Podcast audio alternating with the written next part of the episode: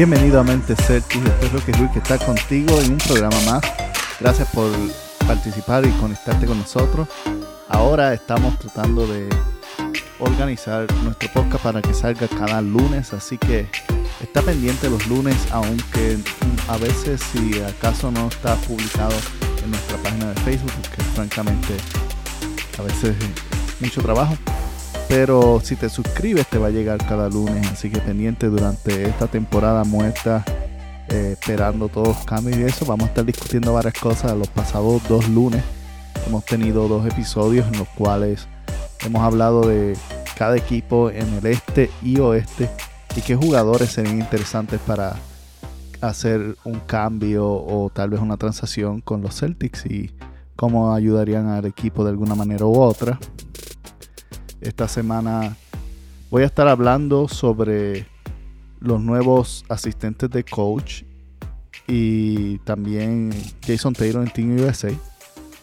Y mientras tanto, la próxima semana también vamos a estar hablando sobre algunas ideas de transacciones de cambios que eh, Hernán y yo estuvimos hablando, Hernán estuvo en los pasados episodios, estuvimos hablando sobre el, los diferentes jugadores que estuvimos más o menos de acuerdo que pudiesen ser opciones. Y hicimos las transacciones hasta, hasta el dólar y, por, y todo eso. Entonces el próximo lunes vamos a estar hablando de eso. Pendiente, suscríbete, compártelo. Mientras tanto, vamos a entrar a las noticias del presente. Eh, el, a finales de este, este, del mes de junio, del mes de junio, ya estamos como a, a segundo lunes. Se terminaron los contratos de varios de los asistentes de coach de la era de Steven, que de hecho algunos venían de la misma era de Doc River, como Jay Larinaga. Y ya Larinaga está fuera. Jamie John está fuera.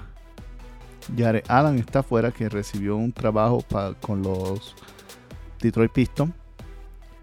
Y eso, de esos tres, este, espera que también Scott Morrison ya se vaya. Y terminemos con solamente si es Moss Morrison Scott Morrison no, no se queda, está, está ahí pendiente.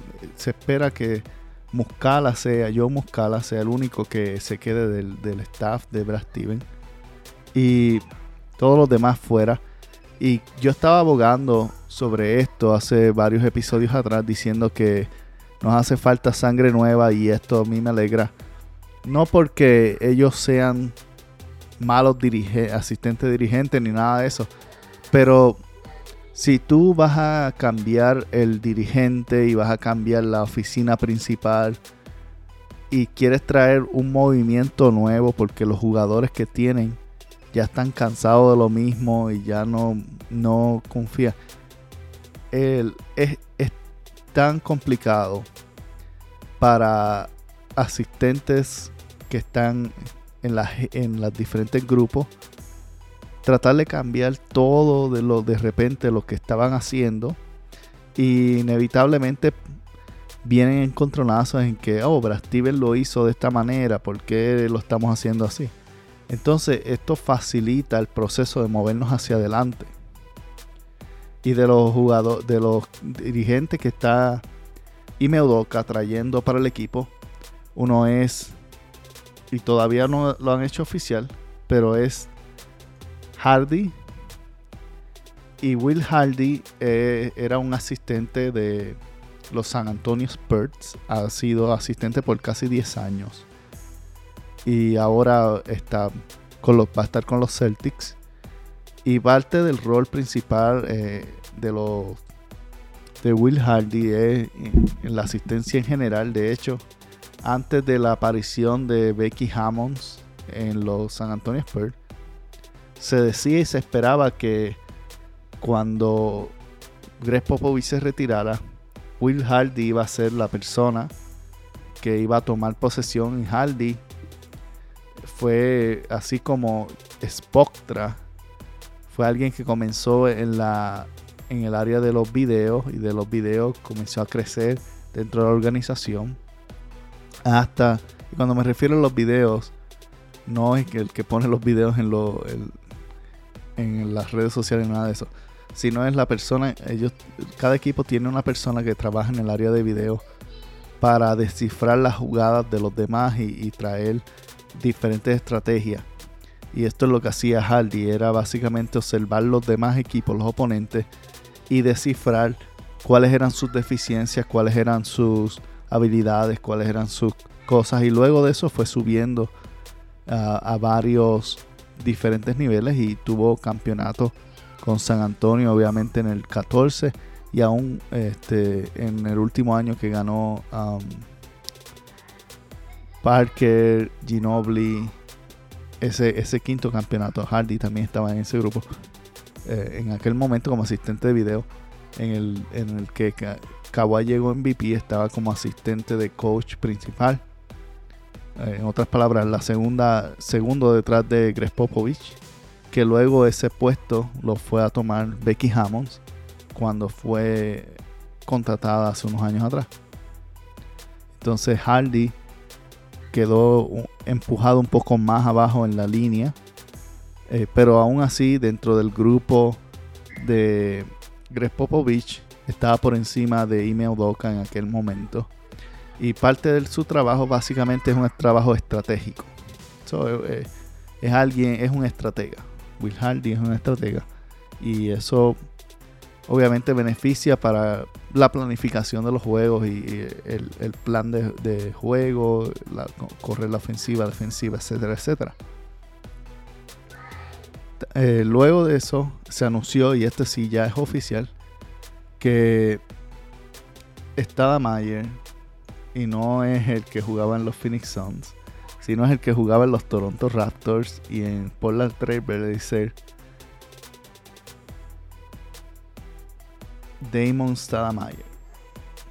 Ahora, para aquellos que no conocen a Damon, en su sobrenombre cuando estaba en la liga era Mighty Mouse o el Super Ratón. Era un point guard que ganó el, point el, perdón, el novato del año cuando estaba jugando con los Toronto Raptors. Estuvo unos tres años ahí, luego fue cambiado a los Portland Trail Blazers donde jugó siete años y jugó con Udoka. En aquel tiempo Udoka estaba en el cuadro principal de, Portland junto a Stada Mayer. Y básicamente esta Mayer ha, estado parte de el, cuerpo de dirigentes de los Grizzlies. Tuvo unos años con Memphis. Luego se fue a ser dirigente principal en, universidad.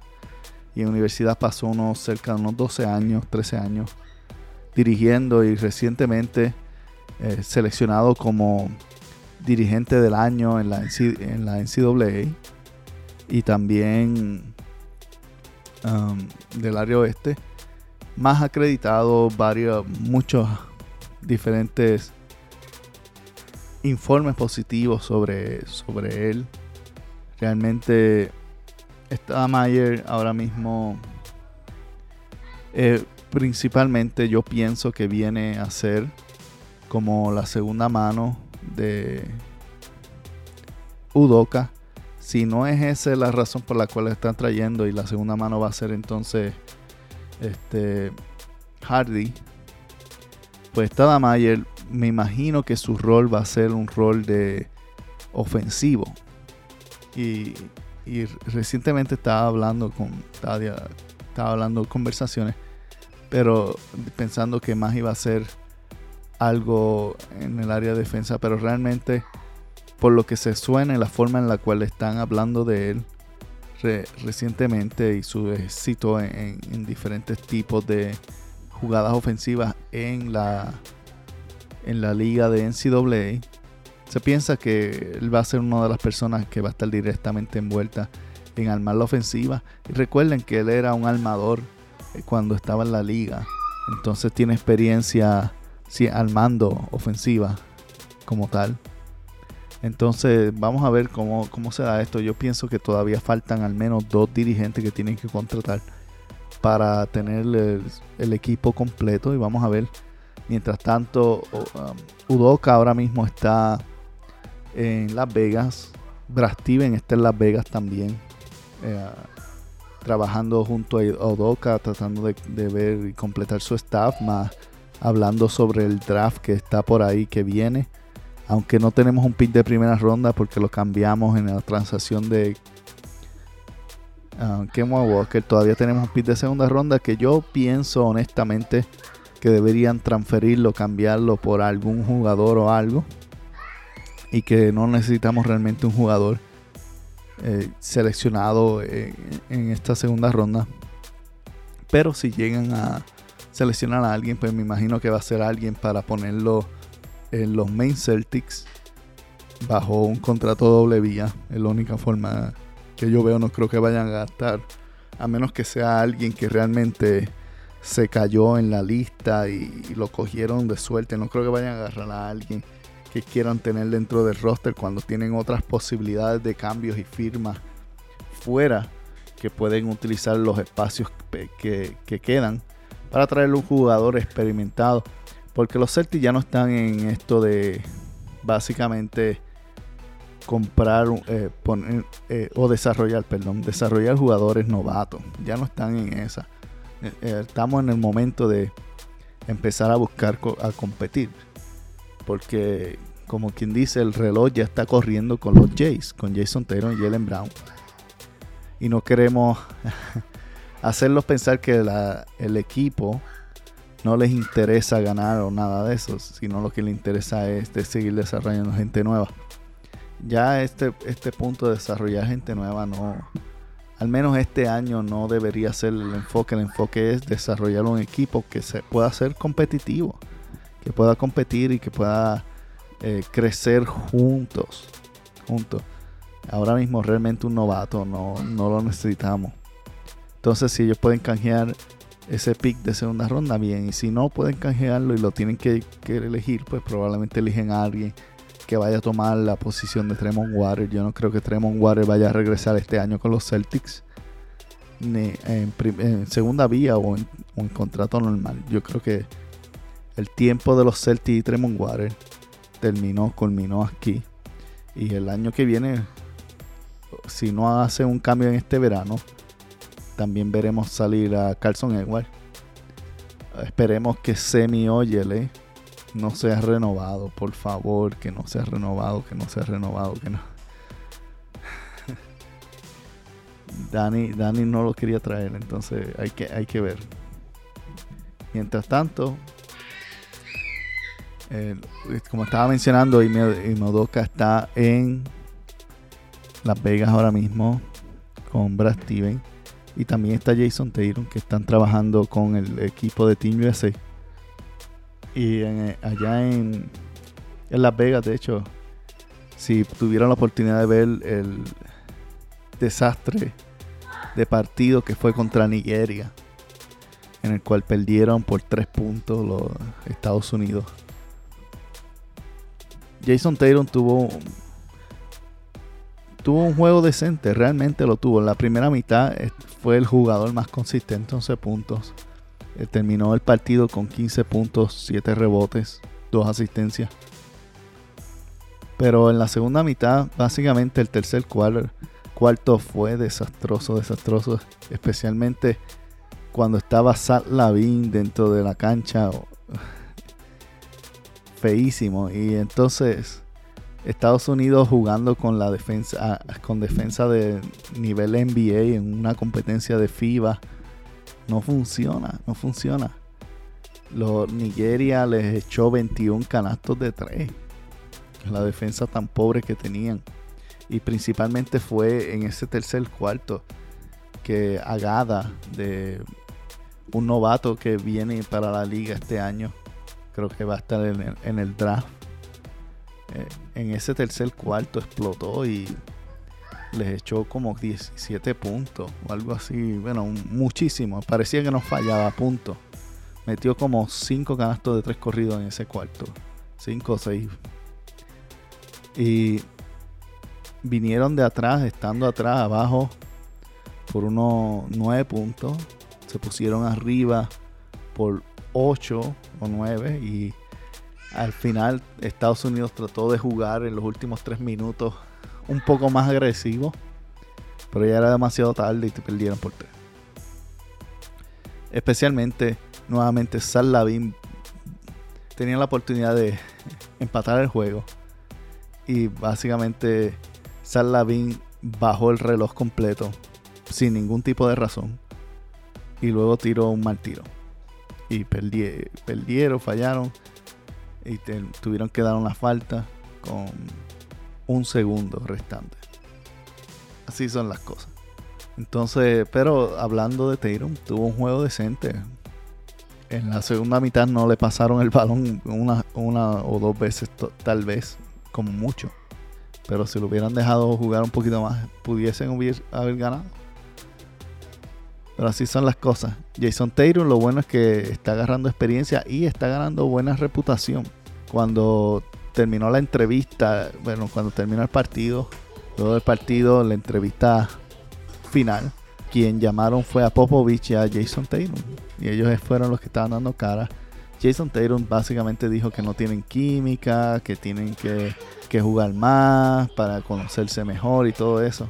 Realmente lo mismo que dicen en los Celtics. es un cliché. Aún así, es bueno, es bueno que le estén dando atención a Jason y Popovich habló de que Kevin Durant y Jason Tatum van a ser el foco ofensivo. Vamos a ver cómo arman eso. Más que nada, eh, es una buena oportunidad para probar cómo mezcla alguien como Lillard, cómo mezcla alguien como Bradley Beal con los Celtics o con Jason Tatum, que básicamente es la cara de los Celtics. Honestamente, mirando el partido de Estados Unidos y Nigeria, me, me quitan el deseo y tal vez este va a encontrar a muchos, pues un partido nada más, pero me deja ver que Lillard y Jason Taylor tal vez no son una buena combinación. Bradley Beal, en el caso de Bradley Beal, puede ser una mejor combinación y la razón es porque Bradley Beal pues no necesita tener el balón tanto en sus manos para que crear jugada o para estar dispuesto a, recibir el balón se mueve se mueve mucho sin el balón es lo que me refiero. Mientras que Lillard Tatum y Kevin Durant están parados esperando que le pasen el, balón. Y eh, realmente esa fórmula no funciona no vimos que no funcionó para los Celtics y estamos mirando que no funciona para Estados Unidos tampoco tiene que haber alguien que se mueva a buscar el balón y que juegue sin el balón. Y simplemente estar parado esperando en la línea de tres le está dando a la defensa eh, pues vacaciones. Pues no tienen que hacer nada. Lo que tienen que hacer es quedarse ahí y esperar. Vamos a ver, vamos a ver mientras más se, se continúe haciendo en los Estados Unidos. Veremos los partidos, los partidos de los Estados Unidos si quieres verlos los están transmitiendo por la emisora NBC Sportnet. No sé qué canal sea en, el área o si está fuera de, los Estados Unidos, pues me imagino que lo puedes buscar tal vez por um, internet o algo. Pero ahí van a estar transmitiéndolo. Ellos van a estar jugando aquí en Las Vegas el 12, el 13 de julio. Van a estar jugando el 16 y el 18 y luego de eso salen para Japón a jugar en las Olimpiadas a principios de agosto o final, no sé si eh, habrá un juego a finales de, de julio, pero estoy casi seguro que a principios de agosto. Y ellos están en la división con Francia, eh, la República Checa y no recuerdo quién es el otro equipo. Pero está en una, una buena división que les va a dar un tal vez un poquito de trabajo en, moverse. Y ya perdieron el primer juego. Vamos a ver cómo, cómo juegan los próximos partidos. Eh, entre los que vienen va a estar Australia, va a estar Argentina, va a jugar contra España. Entonces son buenos partidos. esté pendiente a eso. Mientras tanto, mientras los Jason Tatum y Udoka están en las Olimpiadas, no nos podemos olvidar de varias cosas, que el draft viene por ahí y Summer League comienza en, la primera semana de agosto. Y en Summer League, ¿qué, ¿qué, podemos ver en Summer League si no seleccionamos a ningún novato? Bueno, tenemos que estar pendientes que, recuerden que ninguno de nuestros jugadores tuvo Summer League la semana, la semana pasada, el año pasado, por lo del coronavirus.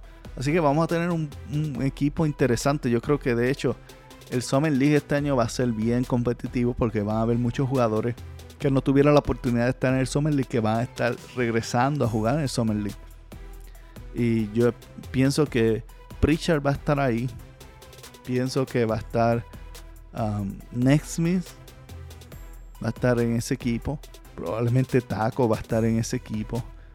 Eh, tal vez Carlson Edward, no sé, si lo castiguen y lo envíen para que al menos algo de algo cobre. Y alguno que otro jugador que vaya a estar ahí que seleccionen temporalmente. Ahora, la persona que me intriga que viene es nuestro pick del segunda ronda del 2020 del año pasado que todavía se quedó jugando en Israel y regresa a jugar eh, al Summer League este año para ver y exponerse. Y es nuestro jugador Jan Madar. Y él juega la posición de armador 6-3. Promedió en la liga eh, israelí este pasado año unos 19 puntos por partido, 5 asistencias por juego pero está descrito más como nada como un jugador energético y un jugador agresivo, agresivo y energético. Y si lo busca por YouTube o algo, los highlights, puedes ver que tienes razón. Mejoró su tiro de, 3 de la distancia. Obviamente el tiro de FIBA es un poquito más cerca, pero tiró sobre 40% tiró un sobre 50% de campo en, la liga de allá. Sus asistencias realmente son asistencias bien pensadas. Me gusta su estilo en, cómo ve la cancha, cómo se mueve. Cuando está penetrando a hacer un canasto cercano en la pintura. Algo que me, me llamó la atención es, el uso de la mano puesta.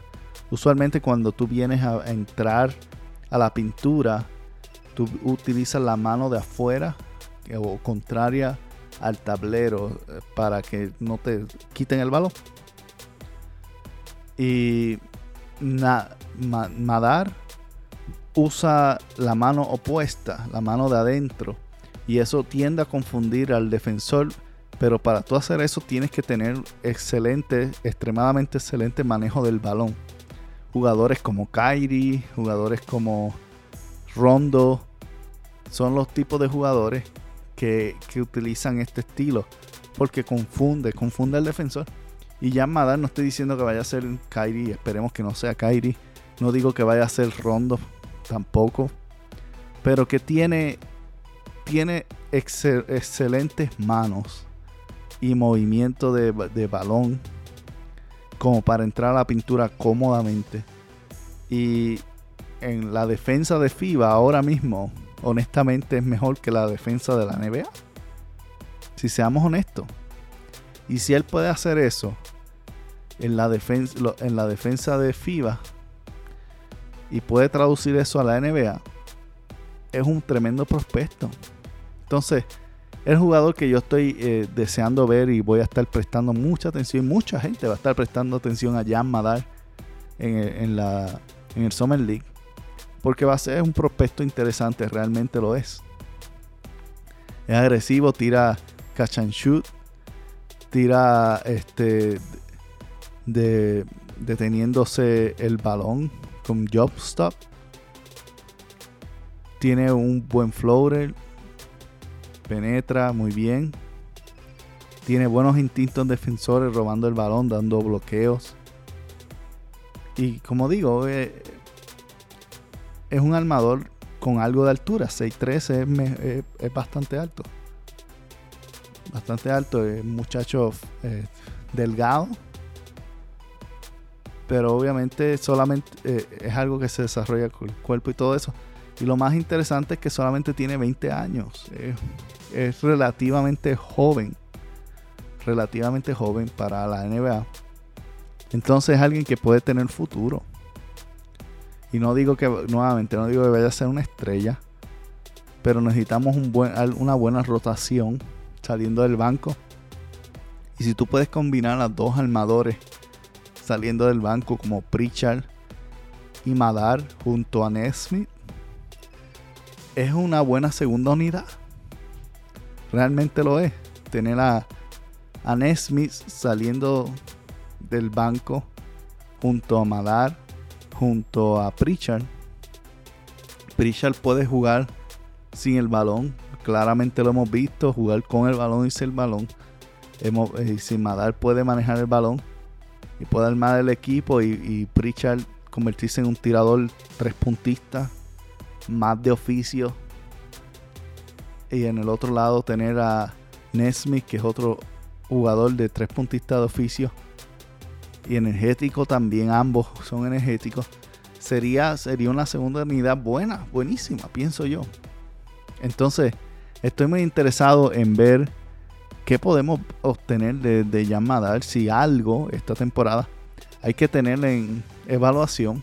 Lo siguiente es que los Celtics no están obligados a traerlo este año, ya que Madar todavía tiene su contrato con Teleavid y como las ligas europeas son tan celosas de sus jugadores, si los Celtics deciden traerlo porque realmente demuestra, tienen que comprar el contrato de él en Teleavid.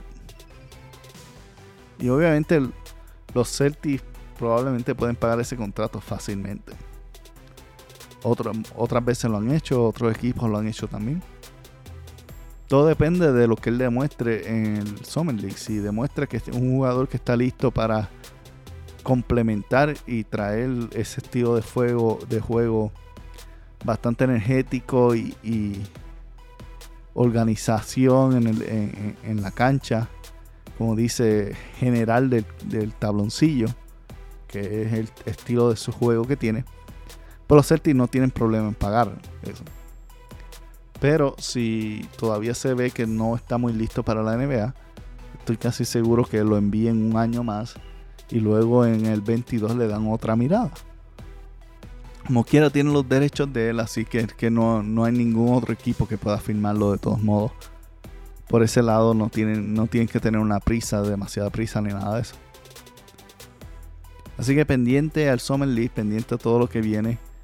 Eh, si queda algún tipo de información que salga sobre los Celtics, lo vamos a traer actualizado. Como dije al principio del programa, vamos a tratar de, durante estos próximos meses, sacar un episodio cada lunes actualizando lo que ha pasado con los Celtics y trayendo algún tema relevante como cambios o, o, ideas del draft, lo que sea, o rompiendo algún jugador, una nueva firma, lo que, lo que esté pasando al momento mientras está Team USA jugando, como vemos a Tayron, su desarrollo, como vemos a Udoka interactuando con él, qué otras posibilidades hay.